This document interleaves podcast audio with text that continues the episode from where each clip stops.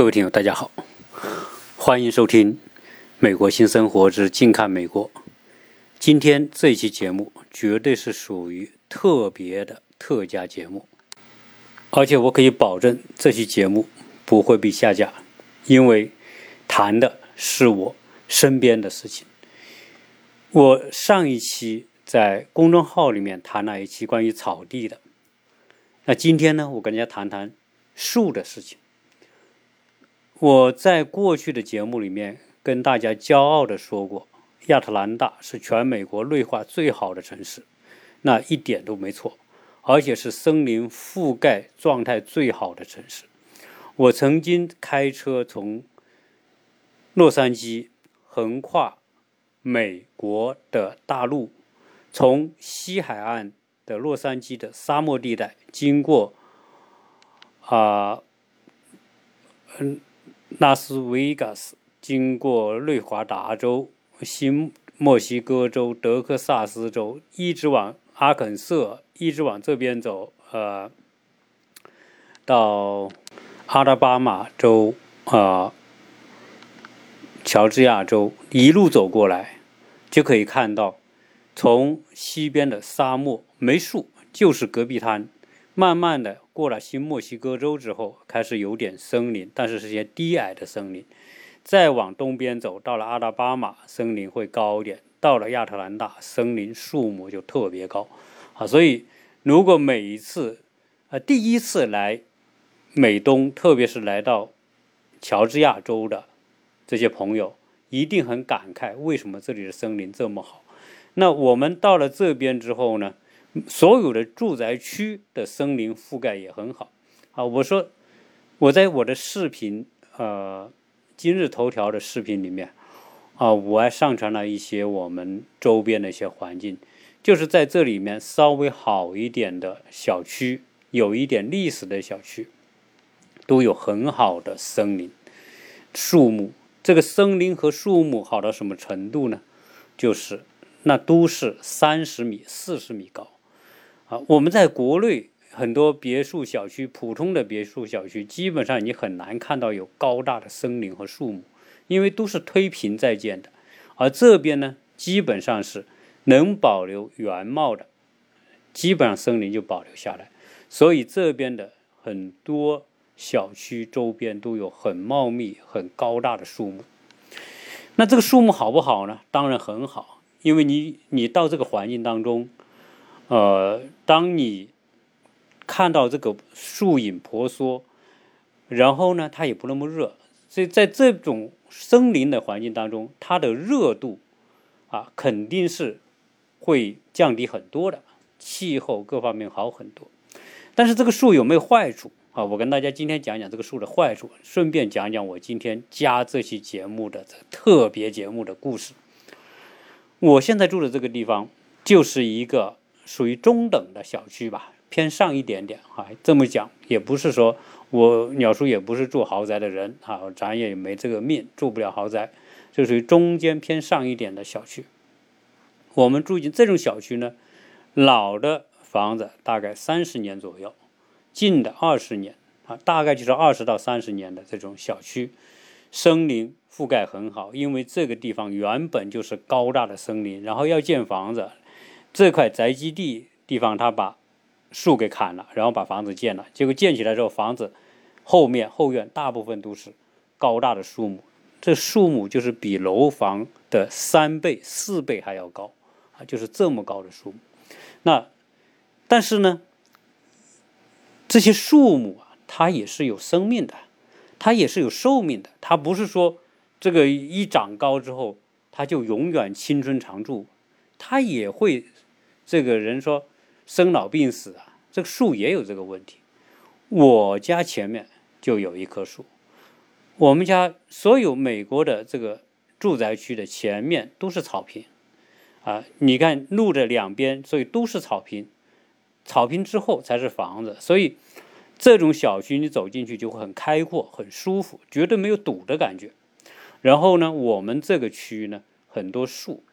然后我们家前面有一棵树，这棵树我们刚来的时候呢，感觉很挺拔、很雄壮。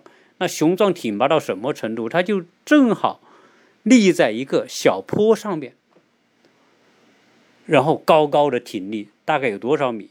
像三十米以上吧，最少三十米以上。那我们觉得也不错啊，有这么一棵树。好，我们在这这里树多，你享受树给你带来的好处，给你带来的这种阴凉，对吧？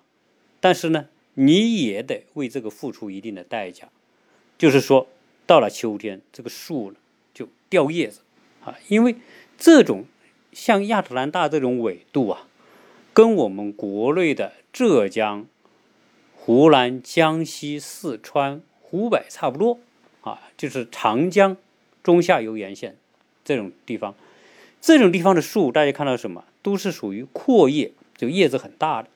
那我们这边的树什么最多？橡树最多，哈，美国的橡树。所以你看，我们国内如果做装修、做家具、做木地板，大量的橡树啊，有可能就是从美国进来的。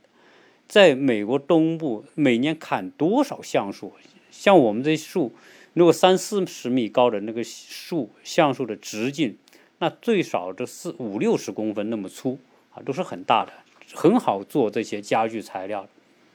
每年砍很多，但是呢，它掉叶到了秋天掉叶，就是叶子全树枝掉的光光的。那那么大的树，如果叶子全部掉下来，你想可想而知，整个后院、前院，特别是后院，后院树特别多。那跟国内一样嘛，你两两路的两边才是房子，所以基本上呢，呃，我们的后院和隔壁邻居的后院是连着的，就是一个篱笆把后院分成两半。他那边也是树，他那么多树，风一吹，到了秋天哗啦哗啦喽，所以整个地面就全部一层厚厚的这个秋叶，啊，这是美我们这个乔治亚州。啊，美东的这种共同的特点，树叶特别多。然后树叶怎么办？你得去扫啊！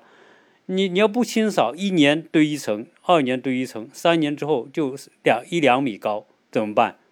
对吧？当然一两米高有点夸张啊！你一你一年下来二十公分是肯定有，几年下来就一米高，所以你没办法，你每年要大量的把这些叶子用用专门装树叶的袋子装了，然后拿那些。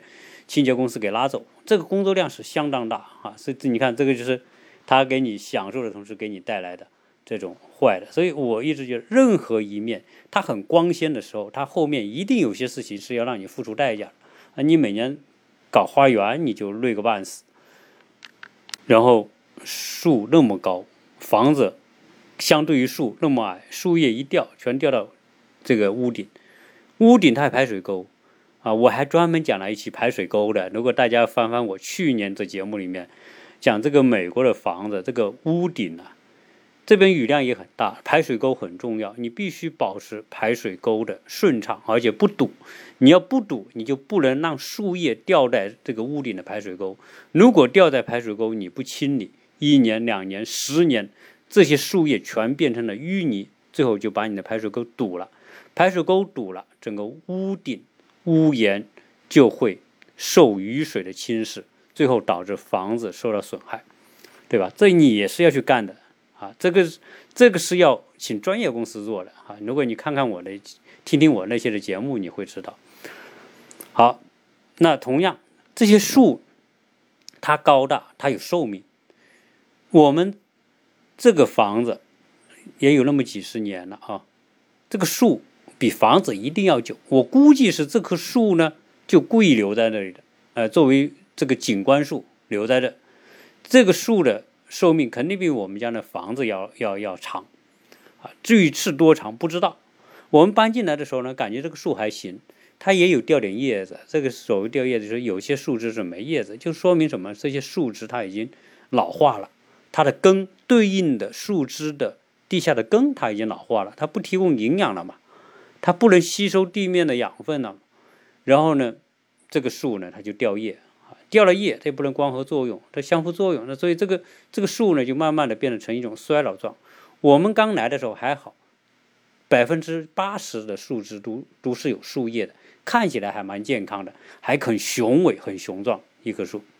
我们做了两年之后，它叶子越掉越多，到春天发芽的时候呢，哎，到今年春天发芽的时候。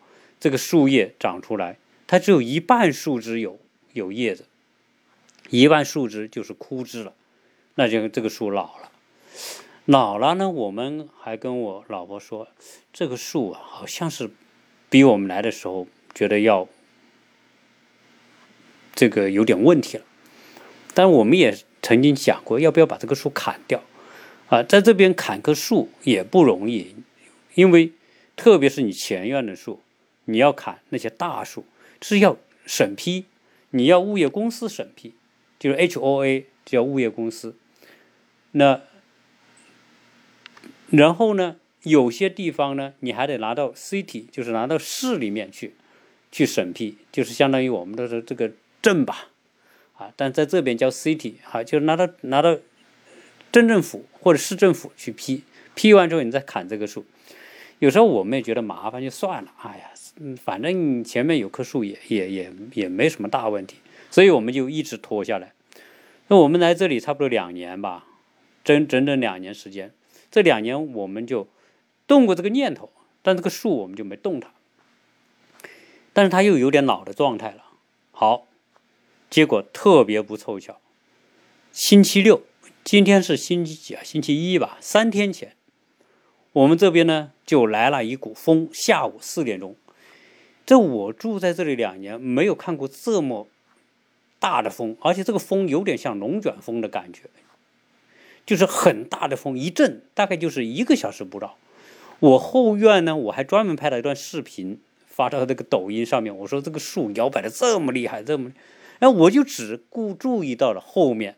的这个树木的摇摆，感觉到有点吓人，对吧？那三四十米高高空晃来晃去，你你要看着你也是吓人的。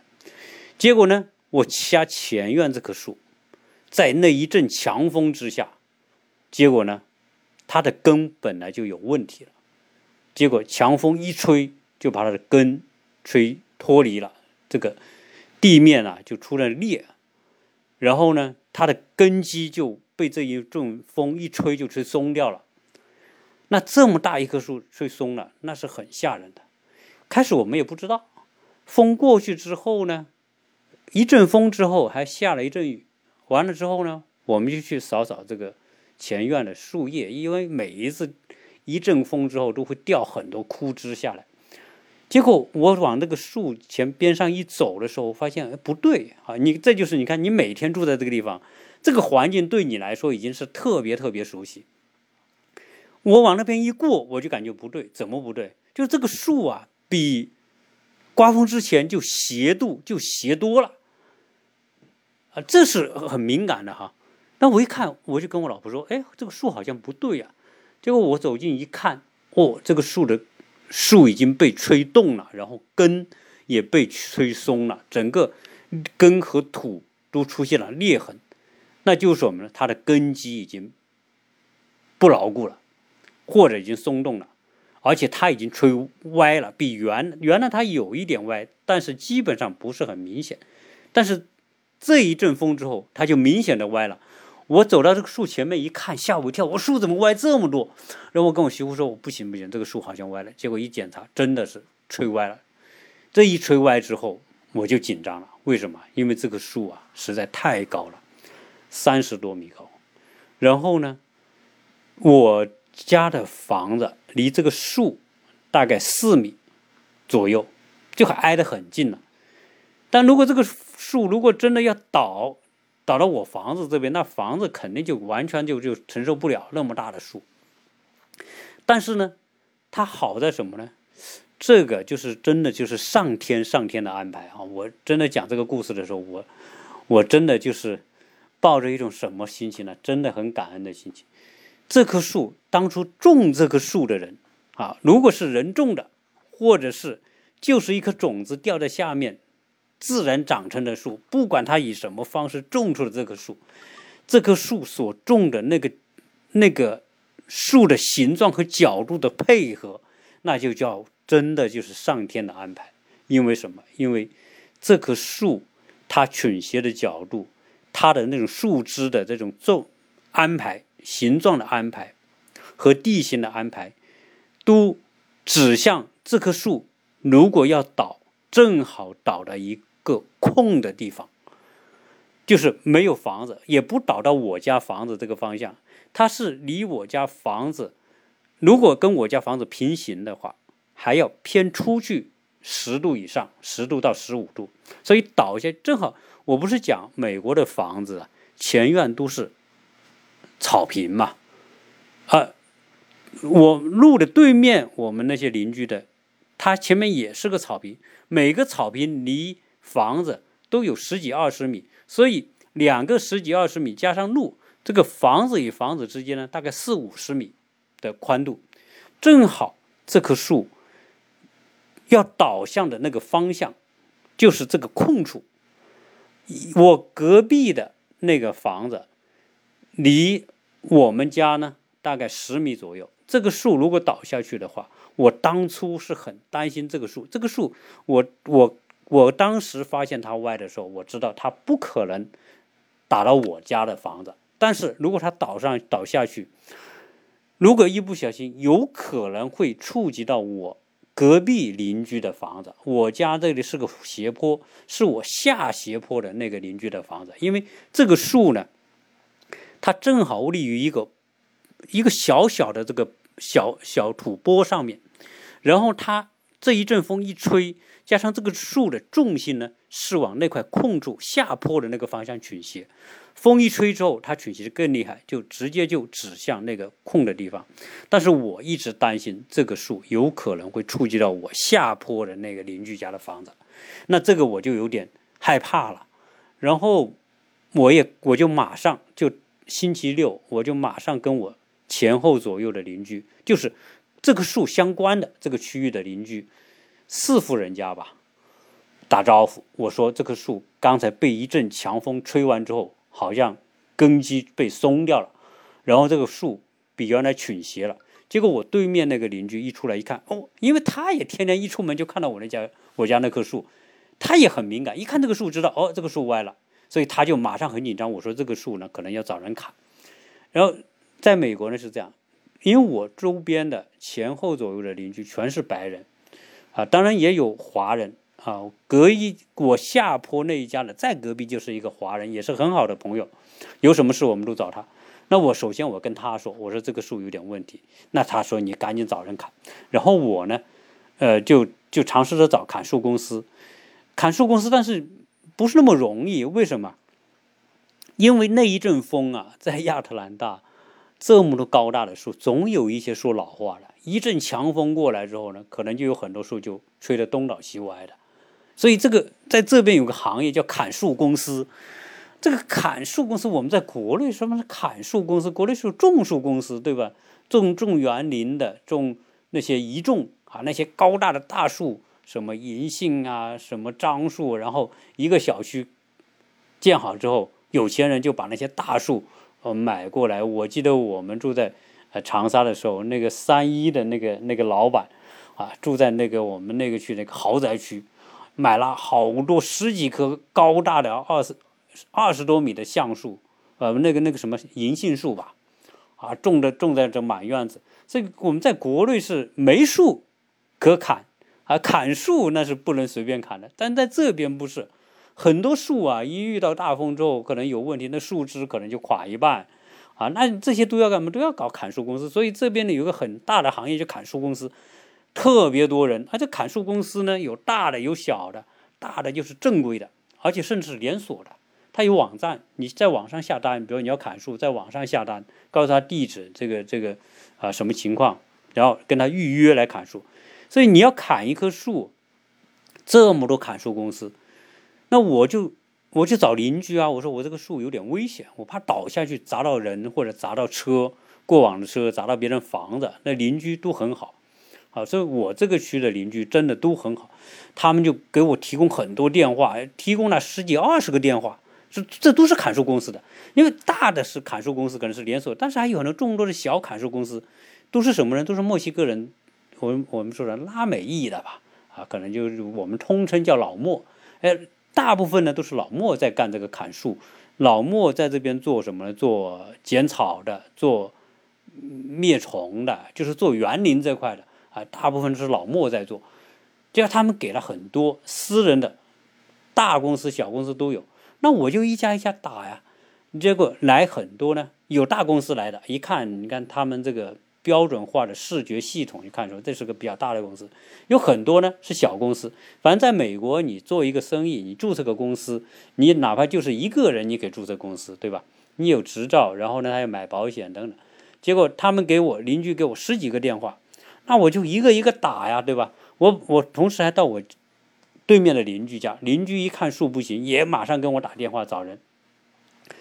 我所有这些邻居都给了我电话，老美都给我电话，反正还有人在这边过看树到了，也赶紧跑跑回去找一个电话给我啊！你看这里的老美还是素质都很高了，所以住在这种区域呢，你没有人嗯无缘无故找你麻烦，大家都是很都很友好啊，都很 nice，所以。这他们帮我，然后我就我这两天干嘛呢？从星期六开始，下午开始，星期天到星期一今天这两天时间，我基本上我就不得安宁。晚上睡觉，星期六晚上、星期天晚上这两天晚上，我根本没法入睡。为什么？因为我太担心了，太担心这棵树，因为它的根基松了，如果再刮一股风，有可能这个树就得倒。好，那我就从星期六下午开始，我就开始拿着邻居给我的电话预约砍树公司，来给我来给我们家这个砍这个树。好，呃，来了不少啊。总之呢，就是十几个人都来了吧。来了之后呢，这些人老美公司，就是我们说白人公司比较好。第一，它价格它也它就比较规矩。有一个白人公司说。你这个树，我给你砍一千五百刀，一千五百美元砍一棵树。他说你这个树不好砍，因为有点斜，有点危险。那我收你一千五的一千，我没概念呢。我过去也问过砍树公司的，一般情况下他们说大概八百、九百，了不起一千，对吧？但是我一看一千五，嗯，我觉得好像这个数比我比原来我了解的是要高一点。那毕竟不是还有十几个电话吗？那我就家家约，约来的有给我开价两千的，开价一千九的，一千七的，一千五、一千三都有。还有今天还有几个开两千五的，开三千五的，开五千美元的都有。反正他就告诉你这个书不好砍，斜了，我不能爬人上去，爬人上去有危险啊，所以呢。或者我要去租一个大的吊臂车过来，来锯这个，啊，租那个很贵。然后我说有几个呢，价格我后来比较之后，我觉得行吧，你两千、一千七、一千五百美元，虽然比平时淡季的时候砍一个这个树大概七八百块、八九百块就可以，但是正好我这个时间点是因为一阵强风之后。可不止我家这棵树有危险，全亚特兰大，我们这个小区附近的这些小区，很多时候都有危险。就前两天，我们这条路的上游斜坡上面，有一家的这个树，一个雷打打下来，把一个树劈劈成两半，就倒在那里。所以这一阵风之后，很多的树都要砍，结果这些砍树公司就忙的一个一个，他们是，呃。做好这个预约，预约好了之后，他不能随便取消的。然后谈完价，后来我觉得价也谈不下来呀，没办法，那你这个树还摆在这很危险呢。那这个钱该付得付，对吧？我后来有一家嗯两千块的，我说行吧，两千就两千，对吧？结果呢，开始还谈到后面打电话也不接，发短信也不接，啊，然后很多都跟我谈完之后说价格可以了。但是我不能马上给你看，我要一个星期之后，两个星期之后给你看，三个星期之后我才有空。他说我都预约好了，啊，就我我我不能够中途把你这个插进来，那我又凉了半截了，对吧？你你没有人，你你说谈好价格，我愿意多出钱，他都不跟你来，而且有很多小公司老莫的小公司呢，他就坐地起价，所以老莫了。这些这这个这个主意的人呢，有时候很好玩。那人不坏，老莫的人基本上正规做做点生意的老莫都不会很坏。但是这些人很刁，他一看你这个树吧，马上要有危险了，对吧？他就坐地起价，所以有个人给我开五千块，有人开三千五，啊，三千五我给你搞，好，然后呢，然后还说要过几天，我这两天不行，插不进来，那不就这两天我一直我晚上不敢睡觉，为什么？我担心一阵风过来，这个树哐叽一下倒下去了。我们晚上这个时候，那有人过，有车过，那砸到人怎么办？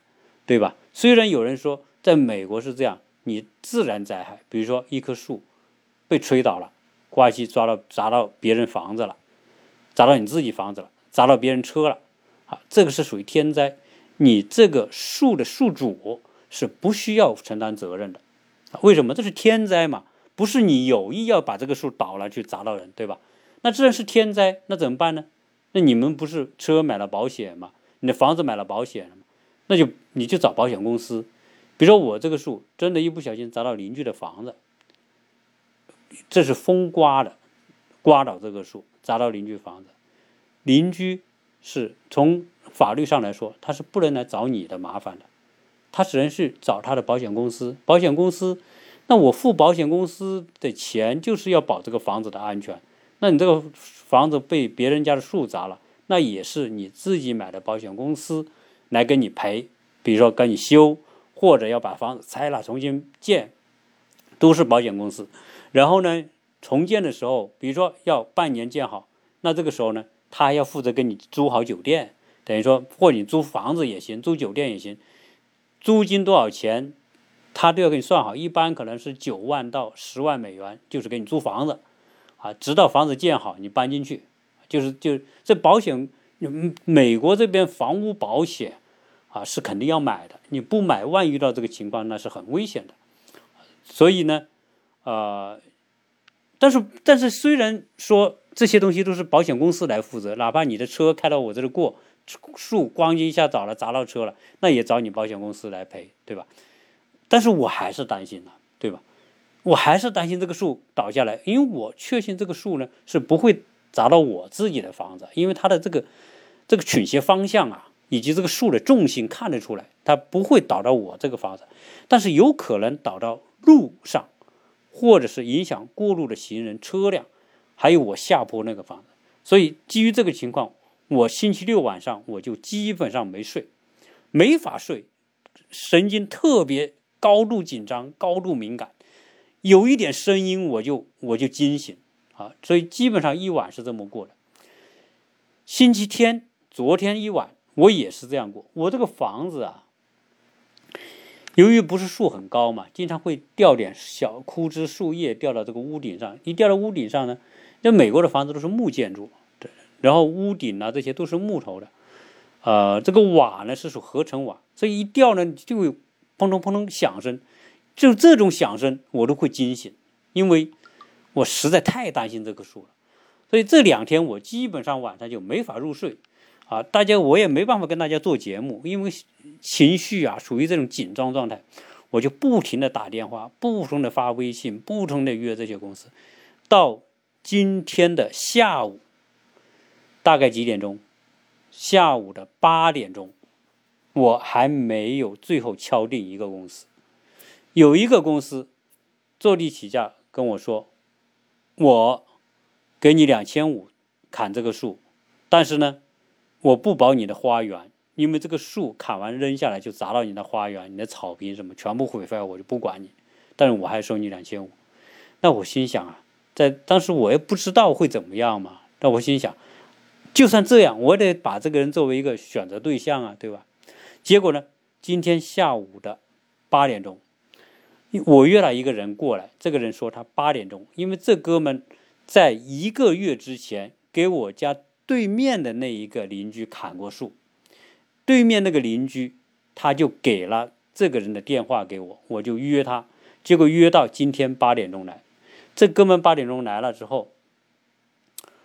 谈了，然后呢，他也给我看一看。他说：“你这个树啊，有可能呢自己就倒了。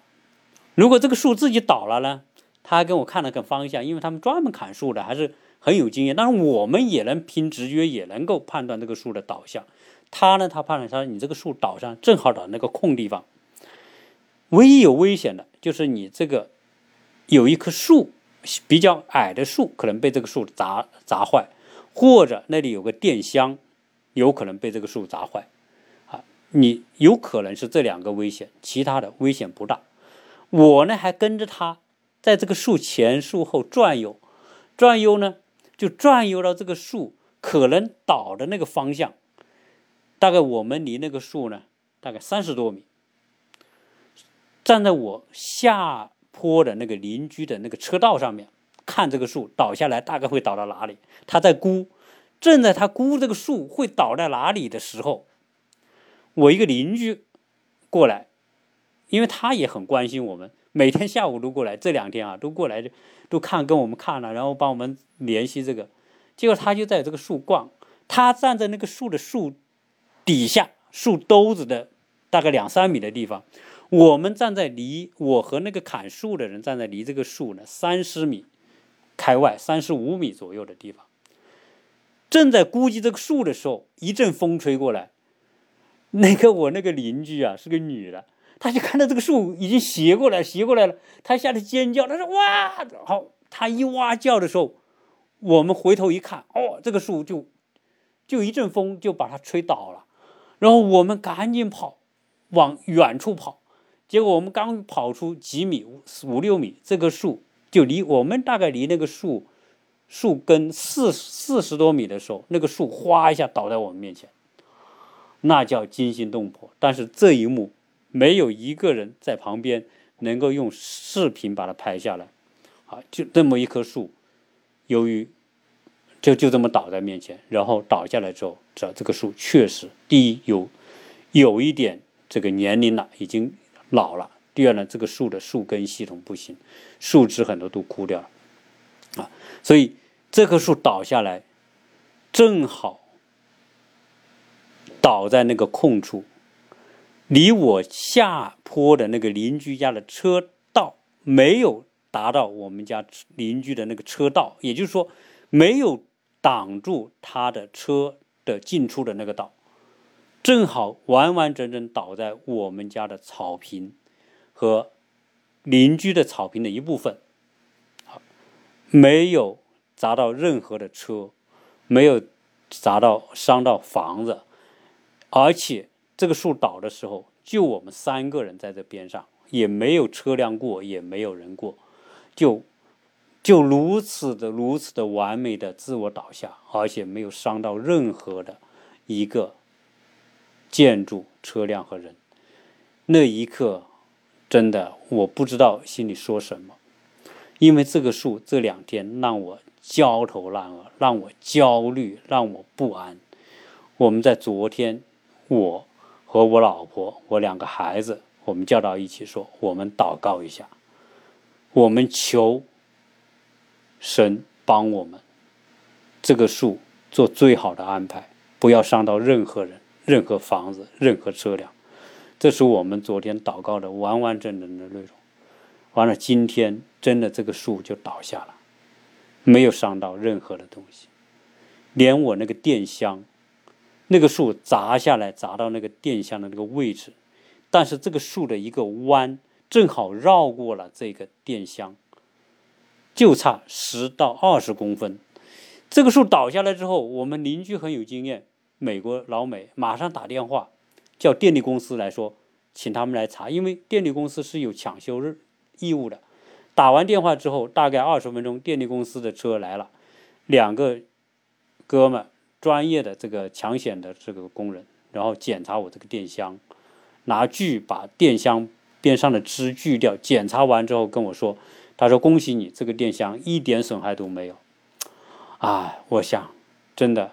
可能是我们的祷告，可能真的是上天就听到我们的祷告。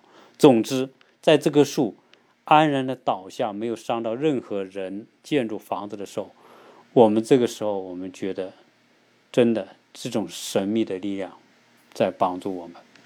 然后树倒了之后，动静也很大，结果我们前这条街上的邻居全部出来了。看到那个树躺在这个地方，安安静静的、完整的躺在这个草坪这个地方，大家真的都是发出感慨，哦，真的觉得真的有什么一种东西在帮助你们。呃，这些邻居这两天也很担心，看得出来他们也很忧虑、很担心。当这个树倒下的时候，大家的心全部安然的放下。啊，所以，我呢，呃，也很感谢我们这些邻居这么好，这么为我们的这种处境啊来想办法，然后呢提供各种信息，特别是我们这边的这些华人的邻居朋友啊，都是大家，因为我跟大家讲过，我们这边的邻居都是受过很好教育的，在这边读过。大学硕士、博士在这边很好的公司工作了，他们可能是九十年代、两千年左右来的，所以跟我们沟通起来，我觉得没有任何障碍。所以这种环境，这种人文环境是相当好的。就经过这件事情，关于我们家门口这个树倒下来，现在在外面还躺在那里，但是没关系了，他已经躺下了，我就放心了。我今天晚上就可以安然的入睡了。接下来我无非就是找一个公司过来干嘛，把这个树锯了。然后把这个所有锯的树全部收走，啊，就就这么点事。最少来说，它已经不是一个不确定因素，它已经是个确定因素，就就已经倒下了，而且不会伤害任何人。我，然后我赶紧把这些倒下来之后那枯枝烂叶，倒在路上的那些散落在路上的全部扫干净，对吧？不要影响别人过嘛。啊，隔壁邻。有很多东西倒在隔壁邻居家的车道上面，我把它全部扫干净，把树枝什么该切的切掉，不影响人家的车进出，不刮到人家的车，啊，然后就接下来几天，我就请人家来砍树了。这个时候我就不用担心别人坐地起价了，对吧？你早一天晚一天无所谓。这个物业管理有一个大姐，也是个老美白人，也。啊，知道这个树倒了没伤到人，她也很高兴，然后专门发短信跟我讲啊，这个事情终于终于大家可以放放心了，啊，所以呢，这两天我就操心这个事情，然后呢打了无数的电话，打了啊发了无数的短信，操了无数的心，但是终于终于这个事情放下了，好，那把这一件小事。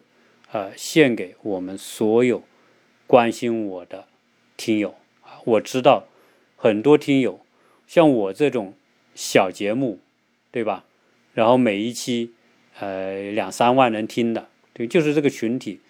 呃，我昨天做一期节目，十几分钟，有个听友就说：“哎呦。”你要说，你怎么才谈十几分钟就结束了？可能他已经习惯说你你不谈到三十分钟，可能就不算节目了，对吧？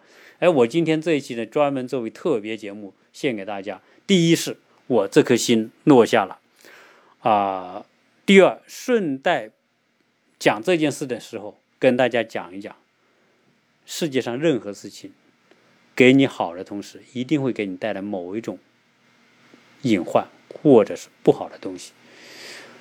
树看起来高大雄壮，但是呢，它是否健康，不在于它的面上，而在于它的埋在地底下你看不到的地方。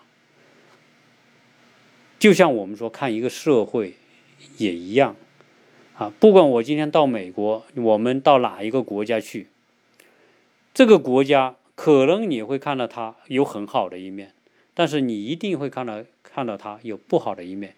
关键是你时间还不够多。如果你时间够多的话，你会发现，啊，就像我们看美国一样，对吧？大家听我节目里面说，哎呦，鸟叔，你跟我们聊了美国的很多问题啊，这些问题我们原来原来觉得不是问题的问题，怎么你也把它聊成问题了？我说，任何社会就是这样啊。在我做这期节目的一开始，我就做了说，美国不是天堂，也不是地狱，它就是一个正常的。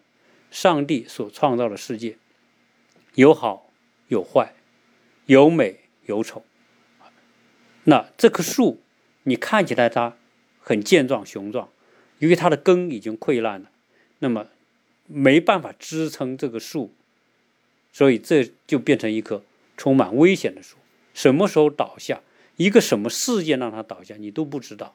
啊，就像说啊，一个社会，你看有些国家，一个动乱，一个运动过来，这个国家就这个混乱不堪的情况出现啊，种种种种，我觉得啊，我我讲过草地的预言，我也讲了树的预言，这也是我们认知这个世界的一种方式。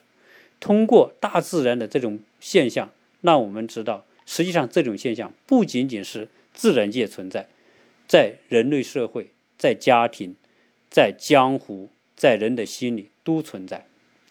如果能够把这些东西都相通的话，很多时候我们就不会掉进死胡同，我们就容易通，能够走出去，啊，不会困在某一个死角，啊，我想呢，这期节目，啊，以我自己的所看到的、所见到的、所经历的，那么分享给大家。希望大家对亚特兰大，对我们的居住环境有更深切的了解和感受。谢谢大家收听。